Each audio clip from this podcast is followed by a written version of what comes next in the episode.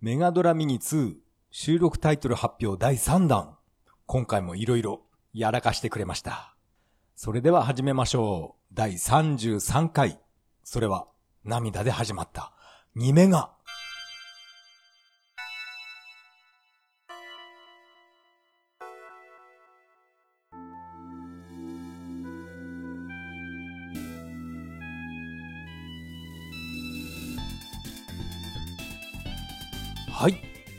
改めましてこんばんは。タカと言います。よろしくお願いします。えー今回もメガドラミニ2収録タイトル発表第3弾の話をしたいと思います。今回もね、いろいろやってくれましたね。これ入れんのかよ、おいっていうね、そういう意見も多かったと思います。えーそれでは本編の方、よろしくお願いします。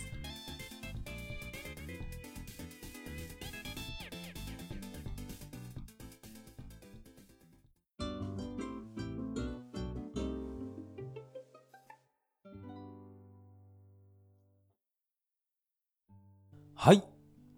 ここからが本編になります。今回もメガドラミニ2の話をしたいと思います。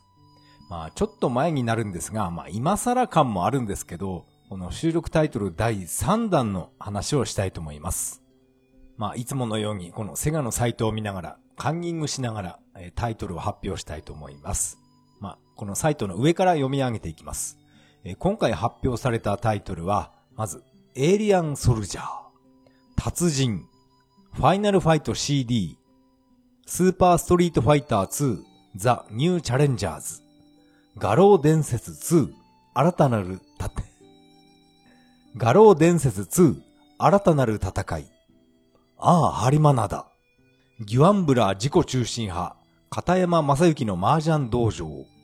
ルナ・ザ・シルバースター、ルナ・エターナル・ブルー、そして最後は、ワンダーメガコレクション。あ、最後じゃないな。そしてボーナスタイトルがあります。えー、三輪三ちゃんが、これがね、えー出てきました。相変わらずこの変化球がすごいと思います。まあこのエイリアンソルジャーからちょっとずつ話していきたいと思います。このエイリアンソルジャーは、えー私はこれプレステ3版で確かね、ダウンロード購入したと思います。トレジャーのゲームが入った、なんかパックがあったんですね。エイリアンソルジャーと、あとガンスターヒーローズが入ってたかな。私はこれ勘違いして買ったんですね。私はガーディアンヒーローズが入ってるんだと思ってこれを買ったら、いや、ガーディアンヒーローズじゃなくて、ガンスターヒーローズが収録されていたんですね。これはね、思いっきり間違えて買ってしまったものです。まあ今でも私のプレステ3で遊べるんですが、まあ私のこの、あの、プレステ3のコントローラーっていうのが、もう完全にいかれてるんで、ゲームは正しくできないと思います。プレステ3のコントローラーって、あれ高いんですよね。まあおそらくプレステ4とか5の方が、コントローラーもっと高いんだと思いますけど、プレステ3のコントローラーで中古でも4000円とか5000円近いんですよね。まあ定価がいくらかは知らないですが、いや、これね、アマゾンとか楽天市場でプレステ3のコントローラーだけを見ると結構な額するんで、まあ別にね、ゲームやるわけじゃないし、トルネでね、テレビ番組、えー録画するだけだから、まあ我慢して使うかみたいな感じで、このイかれたコントローラー、今でも使ってます。まあ、プレステ3の話はいいですね。このエイリアンソルジャーなんですが、私はこのプレステ3でダウンロードしたやつをちょっとだけ遊んだことがありますが、やっぱりこれね、何度も言いますけど、自分はトレジャーのゲームっていうのがどうも合わないんですよね。画面上になんかキャラクターがうじゃうじゃ出てきて、なんか見づらいんです。だから、エイリアンソルジャーもあんまり好きなタイプではなかったですね。まあ、今やり直せばもしかしたらハマるかもしれませんけど、以前はね、なんかすぐプレイして、えーあっという間にやめてしまいました。えー続きまして、えー次は達人になります。これは、えー大好きなシューティングゲームです。まあ何度も何度も言ってますけど、ね、達人を買った高校生の時にですね、ゴールデンウィーク、5日間すべてこの友達のおぼかとの、お おぼかたの家で過ごすっていうね、そういう生活をしました。ずっと達人やってましたね。あと大魔界村なんかもやってたかな。でもね、やっぱり、えー、達人を何時間、何日間もやっていたっていうね、この記憶が鮮明に残ってます。それでこの配信の時に言っていたんですが、このメガドライブ版の達人、まあ今回収録されるんですが、それ BGM の速度を変更することが、えー、可能になりましたって言ってました。これはね、もう、えー、感動しました。でもまあ、何度も言いますように、私はアーケード版の達人はあんまりプレイしていなかったので、メガドライブ版のこの音楽の速さがこれが普通だと思っていましたが、アーケード版を YouTube で見ると音楽の速さが全然違いました。これはね、驚きです。どうしてこのメガドライブ版の達人だけは BGM の速さがこんなめちゃくちゃ速くなったか、この理由っていうのは何かあるんでしょうか？本当は BGM 直したかったんだけど、開発期間が短かったからこのまま発売しちゃえみたいな、そういう流れだったのかなこの辺はね、ちょっとわからないんで、まあ後で検索してみようと思います。確か、レトロフリークを使えば、この BGM だけを、えー、テンポを遅くするっていう、そういうことも可能なんですよね。BGM を遅くしたメガドライブ版の達人を YouTube で見たことがありました。だから、レトロフリークってなんかすごいことをできるんだなってね、えー、思ってます。そして次はファイナルファイト CD になります。これね、私は結構面白くてやってましたが、なんかスーパーファミコン版が好きな人から言わせると、パンチのスピードが遅くて、メガドライブ版はもうやってられないみたいな、そういう書き込みが非常に多かったですが、私はこのアーケード版もスーパーファミコン版もあんまりプレイしてないんで、あまりっていうかファミコン版やったことないかな。だからメガ CD 版のこのパンチの速さが、これが普通だと感じているんですが、なんか、なんか遅いっていうね、そういう声が多いんで、いや別にこれでも十分遊べたんだよなって私は思ってます。メガ CD 版は私は2面ぐらいしか 行かなかったですね。あんまり得意ではないです。やっぱり自分としては、ファイナルファイトよりも、あのね、ベアナックルの方が、あっちの方がね、えー、友達と、えー、同時プレイで夢中になってプレイしていました。このメガ CD 版を使って友達と同時プレイしたっていう、それで遊んだっていう記憶はありません。黙々と一人でプレイしていました。そして次は、スーパーストリートファイター2、ザ・ニューチャレンジャーズ。えー、これね、えー、自分も買いました。スパ2ですよね。私はスト2結構買ってるんですけど、全然上手くないんで、エンディングとか見たことありません。すごい下手です。相変わらず竜と剣しか使えないんですけどね。このスパ2になってから、キャミーとかが、あれ？追加されたんでしたっけ？あれ？キャミーはもっと前からいたのかな？なんかもう、こんなレベルなんですね。あんまり詳しくない。熱量がね、ちょっと低いです。スト2関係は。でも、私は、うん、なんとかね、なんとかっていうかね、えー、そこそこプレイしました。エンディングは、えー、どのキャラも見たことがありません。相変わらずこのメガドライブ版のスト2っていうのは声がガラガラ声ですよね。まあ、私は別にそれで構わないと思ってるんですが、なんかね、あの声が嫌だっていう人もかなりいるので、まあ、このガラガラ声がセガらしくていいんじゃないかなって自分としては思ってます。そして次はガロー伝説2、新たなる戦い。これ、うん、スト2よりもこっちのガロー伝説2の方が、プレイ時間長いですね。うん、これは友達とよく2プレイで遊んでました。友達がやたらね、あの、キムカッファン使うんですよね。それ、それを今思い出しました。自分は、うん、テリー・ボガードばっかり使ってたかな。あと、ジョー・東。うん、その二人くらいかな。うん。で、私は、あの、全然今まで知らなかったんですけど、この画廊伝説2の裏技で、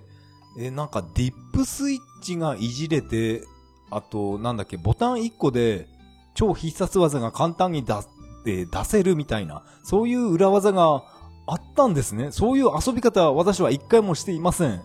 YouTube で検索して見てみたら、この裏技を使った遊び方、結構何本かね、動画が出てきました。なんかもうバランスめちゃくちゃになって なんかこっちの方が面白いですね。相手の体力、ゲージがゼロになって、うわーって死んでるのに、もうずっとね、超必殺技でまだ浮かび上がらせて空中コンボを決めたりっていうね、延々とそれやってる人がいました。いやー、こんな遊び方があるなんて、えー、私は知りませんでした。早くね、このメガドラミニ2を買って、自分でもね、このボタン1個で超必殺技が出せるっていう、この遊び方をね、早くやってみたいです。あ、当時ね、あのー、知らぬい舞ちゃんばっかり使ってる友達がいまして まあその友達はあの結婚して自分の娘に舞って名前つけたんですよね。それを今思い出しました。何十年もね、20年以上会ってないんで、今頃何やってんのかなってね、そんなことを、えー、今、ふと思いました。そして次は、ああ、ハリマナダ。出てきましたこれね、このハリマナダが名前見たときに、もう私はね、ズコーって思いました。これ入れるのっていう感じだったんですが、でもね、このプレイ画面を見ると、なんか面白そうですね。完全にこれバカゲーですよね。えー、私は原作も何にも知りません。ただ、このハリマナダの、えっ、とね、裏技で、え、ハリマナダ体操っていうのがあるんですね。それは、えー、当時見たことがあります。当時っていうかね、あの YouTube で見たことがあります。あと CD4 枚組のセガコンっていうアルバムにも、このハリマナダ体操のね、この音楽だけ収録されています。当時ね、私はずっとこの CD 聴いていたので、これ何なんだこの曲はってずっと思ってました。まさかこのね、問題作がメガドラミニ2に入るなんて、一体誰が予想したでしょうかでもツイッターなんかを見ると、いやーこれぜひやってみたいっていうね、そういう書き込みが非常に多かったです。正直自分もそういう考えです。これやってみたいですね そして次は、ギュアンブラー自己中心派、片山正幸正幸の麻雀道場。これね、私は、えー、このゲームで麻雀を覚えた、そんな感じがしています。まあ、あの、麻雀の点数の計算とかは、これはね、今でもできないんですが、麻雀のルールを覚えるには、このゲームはね、えー、うってつけだと思いました。この麻雀シリーズはメガ CD 版の方が何やら人気が高いらしいんですが、いや、私は、あの、このロム版の方が、こっちの方がね、思い入れがあるんで、まあ、メガ CD 版ももちろん持ってました。何度かプレイしましたが、いや、あんまりあっちはね、パッとしなかった覚えがあるんですが、何やら世間的にはあっちの CD の方が大人気だったみたいで、やっぱりね、自分はずれてるんだな。こっちのロム版の方がね、なんか音楽もこっちの方が好きです。あっちのメガ CD の方は、あれディズニーランドなんかオマージュみたいな感じでね、It's a Poor World とかありましたよね。あちょっと名前違うかな。なんかそんなような感じだったので、権利的にっていうかね、なんか、今の時代はそういうのはね、まずいらしいみたいなことを、えー、配信の時、奥成さんが言ってましたよね。メガ CD 版はダメだけど、こっちのロム版ならもしかしたら、えー、移植できるんじゃないかみたいな感じで、いろいろと話が進んだそうです。まあ、麻雀ゲームはね、時間とかあんまり気にしないで、ゆっくり、のんびりとね、自分のペースで遊べるんで、うん、麻雀ゲーム1本か2本ぐらい入っていても私はいいと思います。麻雀コップ竜とかは入れないのかな？あれも、あれか、なんかシュワちゃんみたいなやつとか、あと仮面のリダーとかがね、なんかそっくりなやつ出てくるんで、そういうのがあるから、多分ダメなんでしょうね。あと、暫定物語っていうのもありましたよね。うん、私は全部、あのー、ね断捨離してしまったんですが、うん、暫定物語っていう麻雀ゲームも私はやってました。結構麻雀好きなんですね。そして次は、ルナーザ・シルバースター。うん、これはね、私はちゃんとエンディングまでやりましたけど、えー、どういうエンディングだったかなってね、全然覚えていません。もう一周しか、一回しかクリクリアしていないんで、ストーリーも正直覚えてないんですよね。覚えているのは、このオープニングでルナが歌歌いましたよね。それくらいしか覚えていません。そうだ、今回の配信のサブタイトルの命の歌っていうのはこのルナの歌だったみたいです。いや、サブタイトルが命の歌ってついてるから、絶対、あの、惑星ウッドストックのことだよなっていうね、そういう、そういうね、また変な書き込みがツイッターで多かったですね。またね、また、押すなよ、押すなよっていうね、これ、このパターンの、あの、書き込みですね。絶対これウッドストックだろうって、その書き込み、面白かったです。ウッドストックは本当にどうなるのかな？入らないのかな？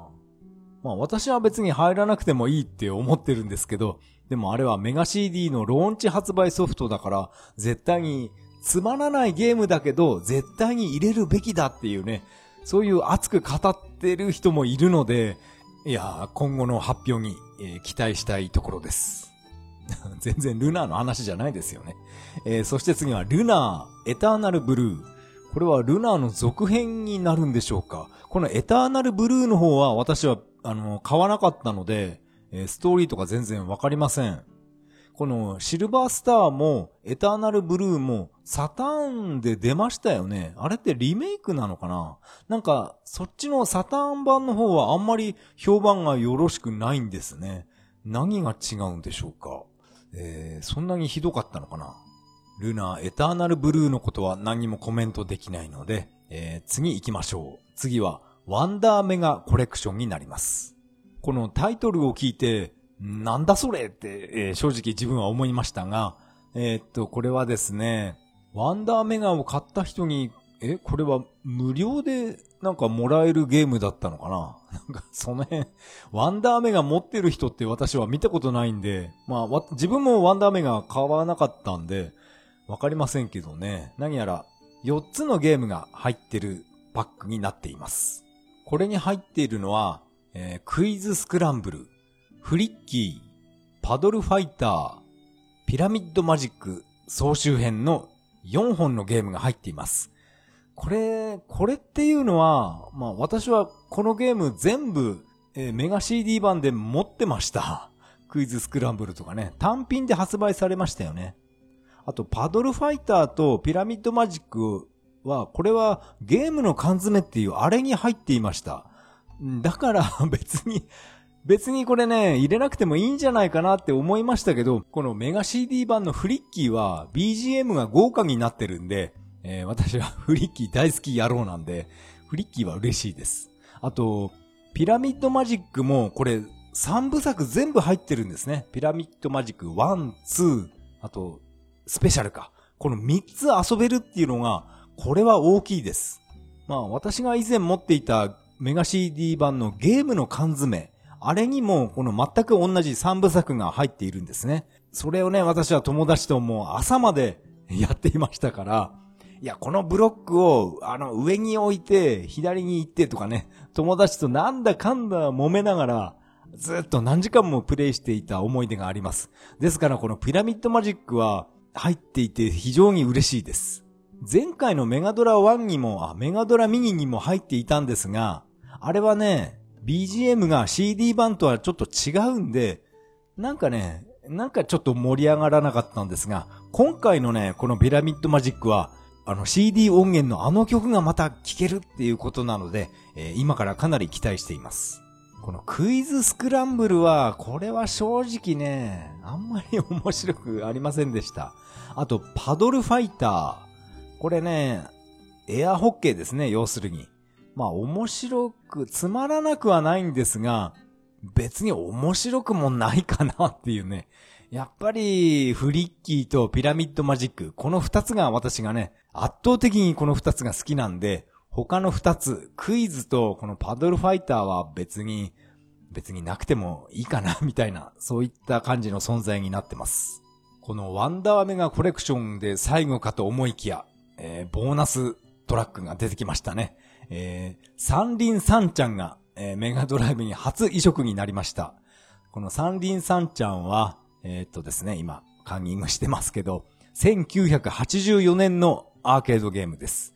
これね、私、まあ以前も言いましたけど、この三輪サンちゃんとペーパーボーイっていうこのゲーム、えー、私は完全に勘違いしていまして、えー、ペーパーボーイのことを私は三輪サンちゃんだと思っていました。全然違うゲームですよね。このメガドライブに移植された三輪シャン、三、三輪さんちゃんですよね。なんか今、チャンリンシャンって言おうとしましたね。この三輪さんちゃんはですね、プレイ画面見ましたけど、かなりね、面白そうですね。面白そうな反面、なんか難しそうだなっていう感じもしますが、まあ、1984年のゲームですからね、まあ、ペンゴとか、その時代ですよね。だから難易度っていうかね、レベルもかなり高いんじゃないかなって感じました。まさか、何十年前のアーケードゲームをこのメガドライブに移植してくるとはね、これもね、誰も予想できなかったと思います。相変わらず、えー、とんでもないことをやってくれますよね、セガは。収録タイトル発表第3弾、えー、三輪三ちゃんが最後を飾ってくれました。これで収録タイトルが約30本ですよね。まあ、ボーナスタイトルを含めるともうちょっと言ってしまうんですが、えー、全部で50タイトル、えー、収録予定なので、収録タイトル発表があと2回も、えー、楽しみがあと2回あります。一体何を入れてくるんでしょうかまあ正直自分はもう何を収録されても、もう、もう大満足です、これは。だってもうシルフィードは入ってるし、シャイニングフォース CD もあるし、夢見館もあるしね、アウトランとかアフターバーナーも入ってるし、もうね、もうお腹いっぱいっていうか、もう個人的に大満足です。これ以上何を求めればいいのかわからなくなってきました。まあ、やってみたいゲームっていうのもね、あの、バトルが、バトルマニア大吟醸とか、あと、マイケル・ジャクソンとかね、一回やってみたいなっていうゲームももちろんあるんですが、まあ、マイケルとかバトルマニアが今回入らなくても、もう私はもう大満足なので、この3年ぶりのね、えー、セガのお祭りを、えー、あと2回楽しみたいと思います。今回のメガドライブミニ2収録タイトル発表第3弾の話は以上になります。ありがとうございました。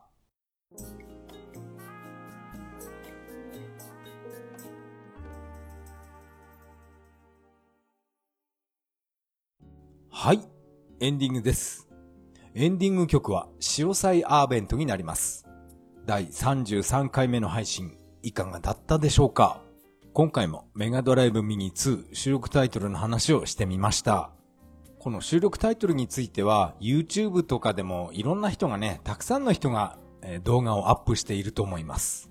その中でもやっぱりね、声が 一番反響が多かったのが、ハリマナダ入れるの？っていうね、これですよね。三輪三ちゃんよりも、なんでハリナ、ハリマナダ出てくるんだっていう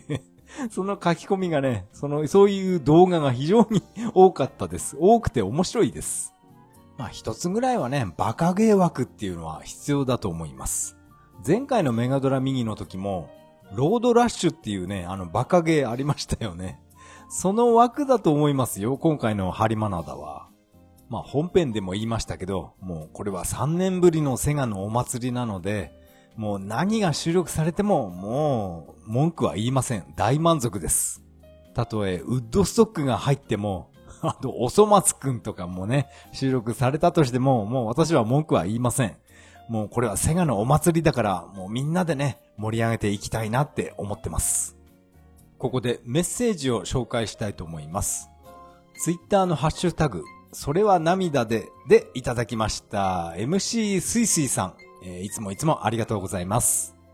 ポッドキャスト、それは涙で始まったの、第14話の最後に、前話で話したルローギ剣心のキャストで、土屋太鳳を土屋風太となぜか読み間違えてしまったことを訂正するくだりがほんと好きといただきました。えー、MC すいすいさん、ありがとうございます。いやー、こんな時ありましたね。ルローギ剣心の話してましたね。あの、実写版のルローギ剣心の話ですよね。この土屋太鳳。土屋太鳳、太鳳のことを私はえー、土屋風太って言っていたんですよね。これ懐かしいですね。そしてこの MC すいすいさんのこのツイッターにね、私はリプライしたんですが、その時も私はまた、また完全に勘違いしてまして、えー、土屋風太が正解だと思ってました。これね、何年経ってもこの人の名前っていうのはなんかややこしくて覚える、覚えづらいんですよね。土屋太鳳っていうのが正解なんですよね。なんかね、土屋風太って、なんか頭にインプットされてしまって、いつもいつも間違えてしまいます。私はルローニケンシン、あの、アニメ版好きだったんですよね。特にあの、斎藤はじめのね、あのニヒルな感じっていうかね、クールな男みたいな、ああいうキャラが大好きでして、その、実写版っていうのは、斎藤はじめは江口洋介がやっていましたよね。まあ、嫌いじゃないですよ。はい。ただ、あの、献身役の、あれがね、あんまり好きじゃないんですよね。あれ？実写版のルローギ献身っていうのは、篠森青志っていうのは、あれ出てこないんでしたっけ？あれ？なんかもう、もう忘れてしまいました。篠森青志みたいな、ああいったね、ダークなキャラクターも私は結構好きですね。あれ実写版どうだったっけな？まあこの実写版のルローギ献身ですけど、まあテレビでね、地上波でもしやるならば私は見たいと思います。確か獅子王誠と戦うのもあるんですよね。私はそれ見たことがないと思います。獅子王誠役って誰だっけ？全然わからないですね。えー、MC すいすいさんメッセージいつもありがとうございました。メッセージは以上になります。このポッドキャストでは皆さんからのメッセージをお待ちしています。シーサーブログの投稿フォームまたはツイッターからハッシュタグそれは涙でとつぶやいていただけると大変励みになります。最後は、えー、雑談したいと思います。いや、あの、選挙のね、ポスター貼りボランティアも無事に終わりまして、まあ気がつけば、あの、あの、ガーシーが当選するっていうね、そういうことになりました。そしてこのポスター貼りの時にですね、私はポッドキャストで以前話した、えー、自分が子供の頃、小学校3年とか4年生ぐらいのね、今から約40年ぐらい前に、あの、排水溝のね、大冒険の話をポッドキャストでしたと思います。あの、マンホールガバって開けたらね、車が突っ込んできて、あの、本当に惹かれそうになるっていうね、本当に危ない思いをしたあの排水溝のトンネルがですね、今もありました。まあ私はバイクでね、この選挙ポスターあちこち貼りに行ってて、そういえばあの排水溝今でもあるのかなってふと思い出して、なんとなくね、そっち方面へバイクで行ってみたら、今でもちゃんとありました。あの排水溝に特にあの立ち入り禁止とかなんか柵があるわけじゃないので、今でもね、もしかしたら小さい子供とかがね、ふざけ半分であの中入ってるんじゃないかなってちょっと思いましたけど、もしね、あそこに入って、まあ、鉄砲水みたいなね、そんなものすごい水は来ないとは思いますが、ああいったところって、あの、硫化水素とかそういったもの発生すると思います。まあ私は子供の頃ね、そんな硫化水素とか、そういうこと全くわからない頭悪いガキだったんでね。穴が開いてればすぐホイホイ入っていくような子供だったので、そういう危険性みたいなことは全くわかりませんでしたが、今この年になると、硫化水素っていう、ね、目に見えないそういったね、有毒ガスとか発生すると思うんで、ああいった排水トンネルっていうのはね、無断で入っては危ないと思います。まあ私はこう見えても、あのー、以前のね、仕事とかをそういったことを活かしてですね、えー、硫化水素及び酸素欠乏症危険作業主任者だったかな？そういったね、妙な資格とか持ってます。はい。ですから、硫化水素測定器とかもね、えー、使い方覚えてるかなあの、卵が腐ったような匂いですね。あれとかがね、えー、検知するちゃんとした機械があります。それを実技でね、操作して、えー、そういった試験とかも受けて、一応ね、今でも資格持ってます。ですから、現在ね、あの、排水トンネルに入ったら、もしかしたら子供が何人か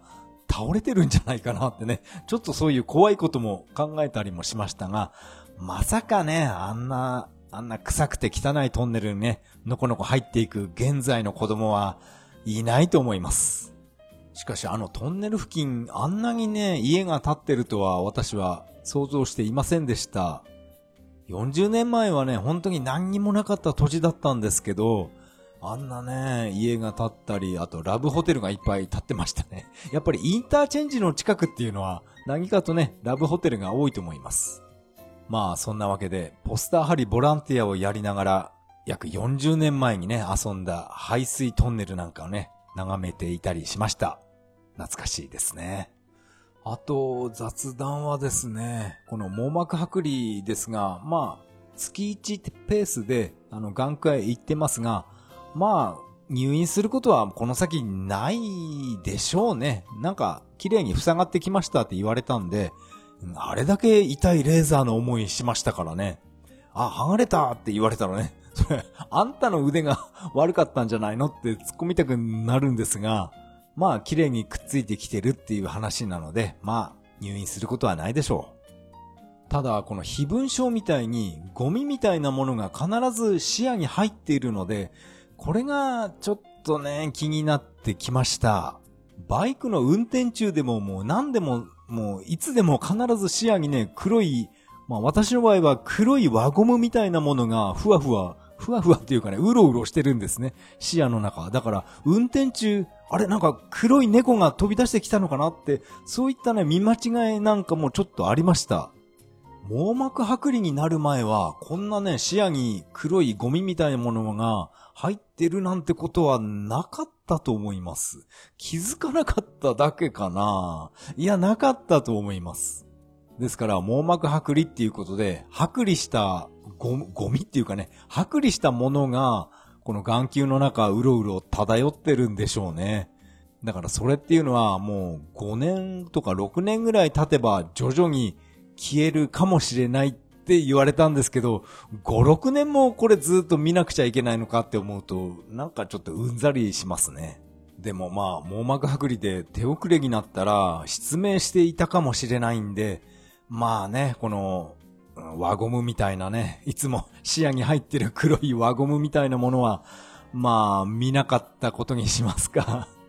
見なかったことにするっていうかね、まあ気にしないようにしましょう。ただ、シューティングゲームやるとき、これね、どうなるかちょっと心配です。これ以上視力が低下すると、バイクの運転とか、そして、もう私にとって一番重要なゲームがね、できなくなってしまったら、それはもう死活問題なのなので、えー、これ以上視力を落とさないように、えー、毎日の生活、目を守ろうと思います。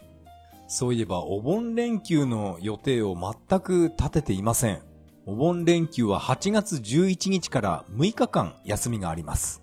えー、どこへ行きますかね。また北海道行こうかなとも考えてますが、あの、しばらく、あの、長野県の軽井沢にも、もう何年も行ってないんですね。まあ、以前は、あの、万代書店、えー、長野店だったかな。万代書店に行って、まあ、レトロゲームばっかり、えー、買ってきてね、そういった遊んでいた時があったんですが、長野県行ってないなっていうのもちょっと気になりまして、あと私は大型連休になると、どちらかというと東北地方の方に結構好んで行くんですね。ですからたまには南の方へ、えー、バイクで行こうかなとも思ってます。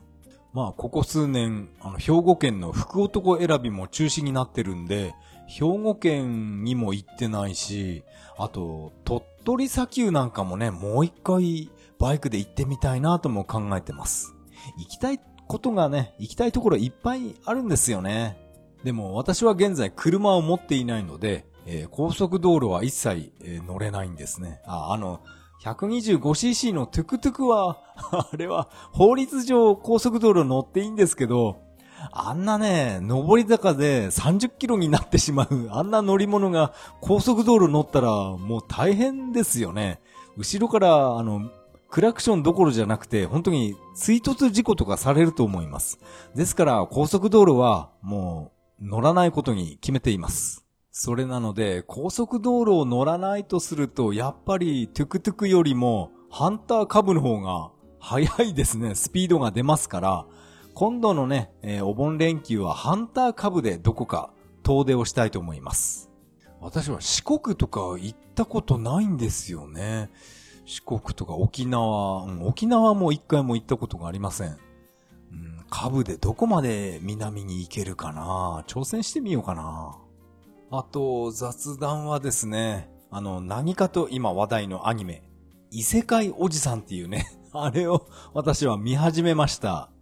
あ、これはだいぶ前の話なんですが、この異世界おじさんで、今回のね、メガドラミニ2にエイリアンソルジャーが収録されるっていうことを異世異世界おじさんの中で発表されたっていうことをツイッターでなんか見たことがあるんですが、これってアニメ版じゃなくてなんだろうな、原作っていうか、そっちで発表したってことなんでしょうか？まあ現在はこのアニメ版は第3話しか配信されていないので、そこであのエイリアンソルジャーっていうか、メゴドラミニの話なんて出てこないですから、やっぱり原作で発表されたっていうことが、これで合ってるのかなそれにしてもこの異世界おじさんのね、このオープニング映像で、もうこれはね、もうセガ好きにはたまらない演出になってましたね。この異世界おじさんってタイトルが出てくるあのシーンは、このセガサターンの起動画面ですよね。あれはね、やっぱサターン持ってる人はもう全員気づくと思います。あと私が一番好きなシーンは、俺オープニングで一番好きなシーンは、あの、サターンのアムロナミエデジタルダンスミックス。あれの、あれのパクリっていうか、オマージュですよね。あれ見たとき私はね、もうひっくり返りました。これを、あの、パクるかみたいな感じでね。いや、あれ大好きだなあの、アムロナミエのデジタルダンスミックスっていうのはどのくらい売れたのかな？私は当時ちゃんとね、あの、コンビニで買いましたから。あ、コンビニじゃないと買えなかった時期ありますよね。デジキューブでしたっけ？あれでね、私はちゃんと買いました。その、アムロナミエの振り付けを真似する異世界おじさんっていうのはね、一体何者なんでしょうか？あと、この番組内容も、この効果音とかもね、やたら、あの、サターンの、えー、っとね、起動音っていうかね、サターンのオプション画面の効果音とかガンガン使ってますよね。ああいうところもなんかセガファンは黙ってないと思います。私はこの異世界おじさんは、アベマ TV で、えー、見始めました。でもこれってなんか BS で放送してるんかな？私の家は BS 見れないんで、これ地上波ではやってないんですよね。だから私はアベマ TV で、えー、見てます。あの、オープニングの曲も、あれ、かっこいいですよね。これいい歌だなって思いながら、えー、聞いてます。あの、私が大好きなスパイファミリーは何やらもう終了してしまったので、なんかね、なんか楽しみが減ったなってちょっとテンション下がっていたんですが、この異世界おじさんっていうね、この妙なアニメを見つけたので私は喜んで、え、食いつきました。私はこの異世界おじさんの原作は一切読んでいないので、一体このアニメはどういう展開していくのかなって毎週楽しみにしています。それでは次回配信までさよなら。